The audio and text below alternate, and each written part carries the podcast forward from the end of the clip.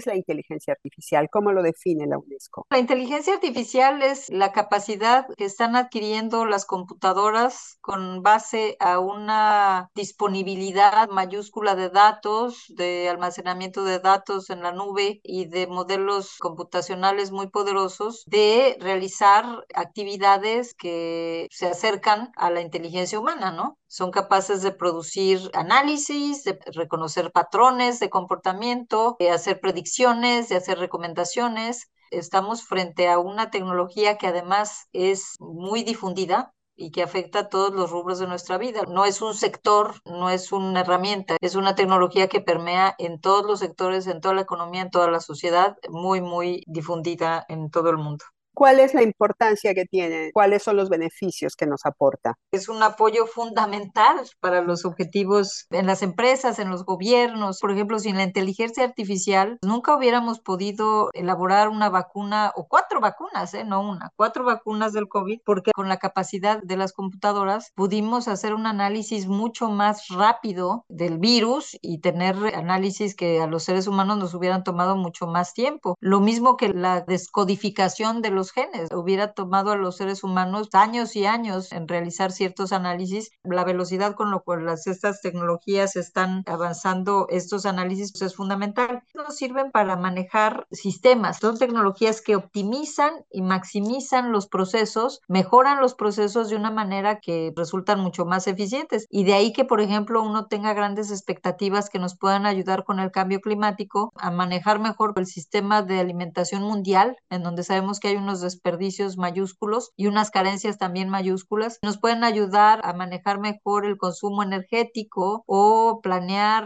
la cuestión de los eh, desastres naturales que ya lo está haciendo en la actualidad. Hay realmente una contribución fundamental que puede hacer esta tecnología. Además de todo lo demás que nos ha hecho la vida más fácil, ¿no? Porque uno ya puede acceder al Internet y tener muchas respuestas y tener muchos apoyos y vivir de una vida mucho más cómoda. Es muy impresionante lo que nos pueden dar estas tecnologías. Y lo que nos han dado, no se ven, pero la verdad es que manejan los sistemas bancarios y manejan los sistemas energéticos. Sí, tiene muchas ventajas, indudablemente. Sin embargo, numerosos expertos en derechos humanos y científicos, la propia UNESCO, han advertido de los riesgos que supone. ¿Nos puede hablar un poco de ellos? Lo que decimos en la UNESCO eh, es que este no es un debate tecnológico, porque mucha gente quiere ver esto un debate tecnológico, como que tenemos que enfocarnos a las tecnologías, como si las tecnologías nos cayeran del cielo, ¿no? Y no fueran una hechura de nosotros, de los seres humanos. Y entonces la pregunta fundamental que nos tenemos que hacer en un mundo en donde está tratando de lograr los objetivos eh, sustentables de desarrollo, en un mundo en donde salimos de la peor crisis del COVID y estamos ahora experimentando pues no una, sino varias guerras con impactos en la energía, en la economía, en un mundo altamente desigual, que es también uno de los legados del modelo económico que hemos seguido, pero también del COVID, etcétera. La pregunta fundamental es si estas tecnologías nos van a ayudar a reducir esas desigualdades o las van a aumentar. Y con la información que tenemos hasta el momento, pues parecería ser que las están aumentando o al menos no están siendo utilizadas para reducir las brechas, porque tenemos la mitad de la población del mundo que o no está conectado a Internet o lo está conectado a un Internet de baja calidad o no tiene las competencias para utilizar las tecnologías de una mejor manera. Ya solo con eso hay que hacer un esfuerzo enorme para que esto no sea una discusión de países con un nivel socioeconómico alto o, mediano, mediano alto, sino que sea una discusión para todos. Las tecnologías tienen el modelo económico en el cual se están desarrollando, están altamente concentradas. El último reporte de Stanford nos indica que Estados Unidos y China desarrollan el 80% de estas tecnologías. ¿Y qué es lo que sucede con ello?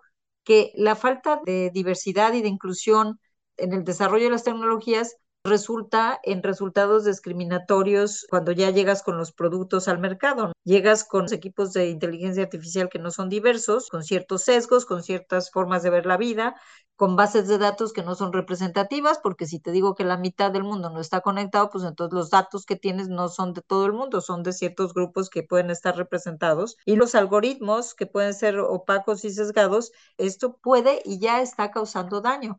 Lo hemos visto, por ejemplo, con las tecnologías de reconocimiento facial, que fueron como muy visibles, donde tenían grandes problemas para reconocer gente de color oscura o mujeres que hombres blancos. ¿Y por qué? Pues porque se les entrenó así.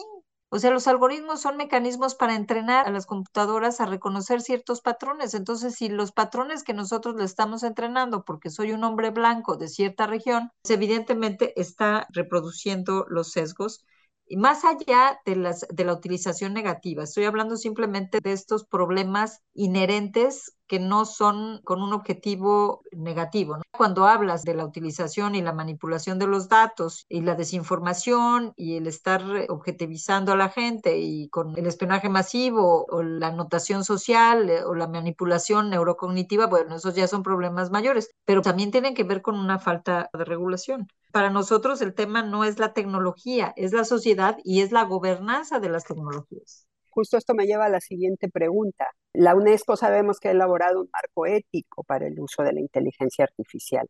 ¿Cuáles son las principales recomendaciones? La principal recomendación es que nos aseguremos justamente que este no es un debate tecnológico, sino social, y que nos aseguremos que las tecnologías tienen una dirección clara para apoyarnos a nosotros, a nuestras sociedades, a los seres humanos, a tener resultados inclusivos y a construir sociedades justas y pacíficas. Nuestra recomendación empieza con esa definición.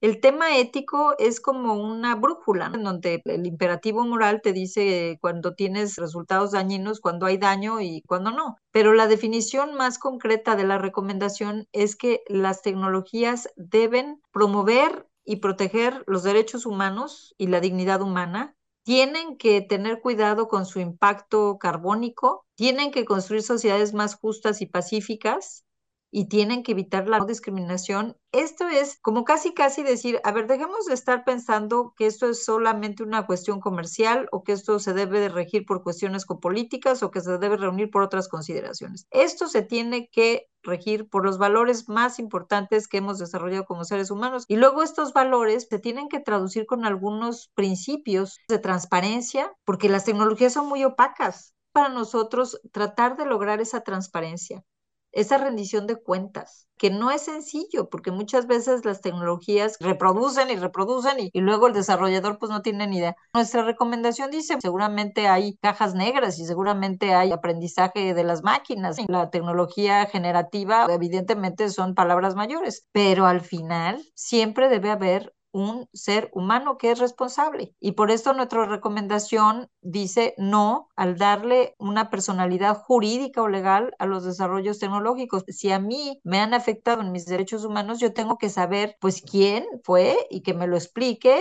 y, y buscar resarcimiento. Y es establecer el Estado de Derecho en línea. Nuestra recomendación la elaboraron un grupo multidisciplinario y al final fue adoptado por 193 países. Ahí es como se da esta cuestión de tratar de reenmarcar el debate y hacerlo un debate de resultados en nuestras sociedades y no geopolítico o comercial o de otras consideraciones. Usted me dice que 193 estados la adoptaron.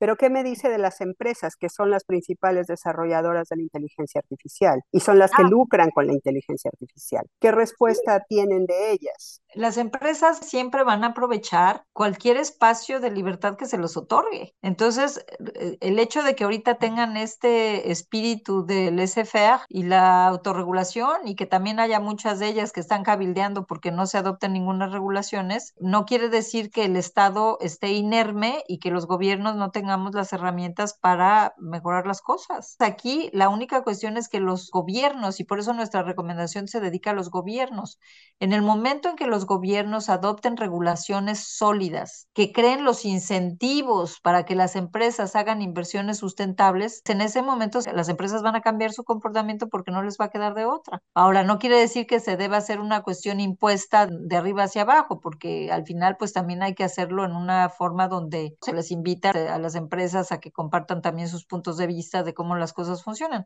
Pero en el meollo del asunto, la responsabilidad es de los gobiernos. O sea, tú tienes una norma que las empresas tienen que seguir y pues les das la confianza. Pero si algo sale mal, por supuesto que debe haber una adjudicación de daño y tiene que haber un resarcimiento. ¿Lo ha habido? Por supuesto que sí, cuando se puede adjudicar el daño sí, pero eso requiere de estados capaces de gobiernos capaces. Necesitamos invertir en las capacidades de los gobiernos, invertir en instituciones que se establezcan para cumplir con este objetivo y tener funcionarios que entiendan cómo funcionan las tecnologías y que puedan regularlas de una manera eficiente. Pero aquí uno no le tiene por qué pedir permiso al sector privado, o sea, es una responsabilidad fundamental.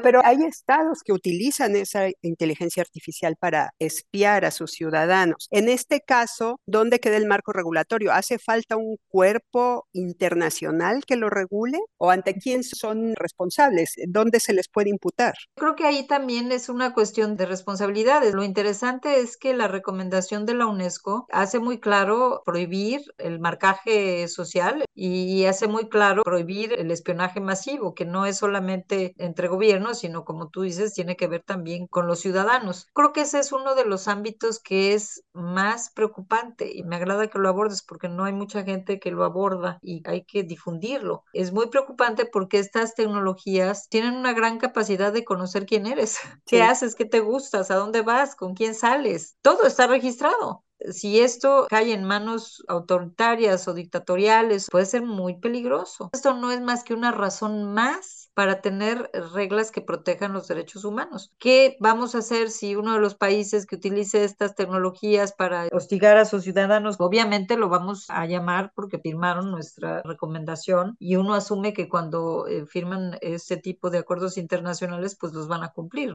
Y como ciudadanos, ¿qué podemos hacer para que se respeten? ¿Podemos ejercer algún tipo de presión o de vigilancia para que se respeten estas normas, para que se respeten las recomendaciones y para que se respete la privacidad y derechos humanos? Yo te diría a todos sus lectores que vayan con sus legisladores y les demanden aquellos países que no tienen reglas muy claras o muy sólidas, que se desarrollen esas reglas y esas instituciones. Los ciudadanos deben demandar a sus gobiernos esa protección. Es fundamental porque esa es la única manera de tener esta cobertura. Pero por otro lado, como son los ciudadanos también quienes utilizan estas tecnologías, también es bien importante que sepan y que se informen de qué se trata. Nosotros vamos a lanzar un observatorio de la ética de la inteligencia artificial. Va a ser una plataforma junto con el Alan Turing Institute. Vamos a estar trabajando con Thomson Reuters para informar a los periodistas y darles entrenamiento sobre la recomendación de la ética, porque al final pues tenemos que hacerla contar y tenemos que lograr que se adopten las regulaciones y las instituciones a nivel nacional, pero también que los individuos estén más conscientes y sepan de lo que se trata. Eso de que aceptas cookie o no aceptas cookie, pues es verdaderamente obsoleto. Eso tiene que actualizarse y tienen que darle toda la información al individuo. El chat GPT, por ejemplo, debería tener una nota informativa diciendo, no me confíes todo, no tengo todos los datos, esto está hasta el 2021, puede ser incompleto, puede ser sesgado. Somos los ciudadanos los que nos podemos proteger. Tener la conciencia, informarnos, proteger a nuestros niños, proteger a nuestros jóvenes. Eso sí lo podemos hacer los ciudadanos. ¿Para cuándo podemos esperar el observatorio? El observatorio estará en unos meses más, dos o tres meses más, y ahí van a tener ustedes una gran cantidad de análisis, información muy práctica respecto de qué hacer, qué no hacer y cómo entender estos desarrollos tecnológicos y cómo tener conciencia de lo que puede tener un impacto negativo. Recientemente un grupo de expertos y de empresarios del sector tecnológico. Mil, fueron mil. Bueno, ellos fueron más allá de la petición que en, en, septiembre de 2021 hizo la Oficina del Alto Comisionado de la ONU para los Derechos Humanos para una moratoria en la venta y uso de inteligencia artificial. Este grupo de más de mil expertos y empresarios lo que piden es una moratoria de seis meses en el desarrollo de la inteligencia artificial.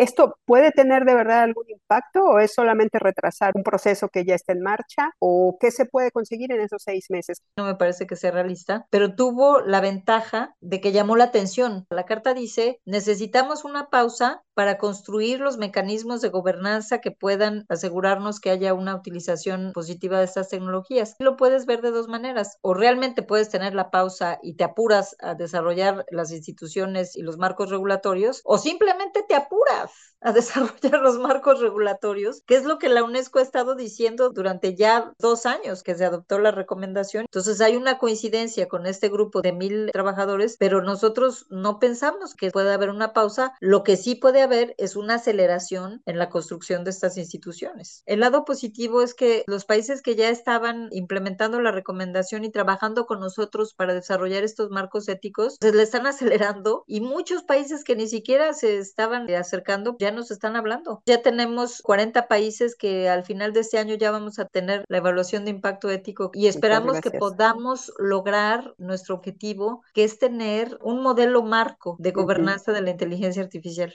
¿Y estos 40 países representan a todas las regiones del mundo? Eh, sí, hay una gran masa crítica que además nos va a permitir caminar juntos que eso también es bien importante en el ámbito multilateral. Construir estos eh, mecanismos y estas reglas juntos es muy enriquecedor porque todo el mundo tiene una visión que puede aportar. Escuchamos a Gabriela Ramos, directora general adjunta de la UNESCO para las Ciencias Sociales y Humanas. Carla García, Naciones Unidas, Nueva York.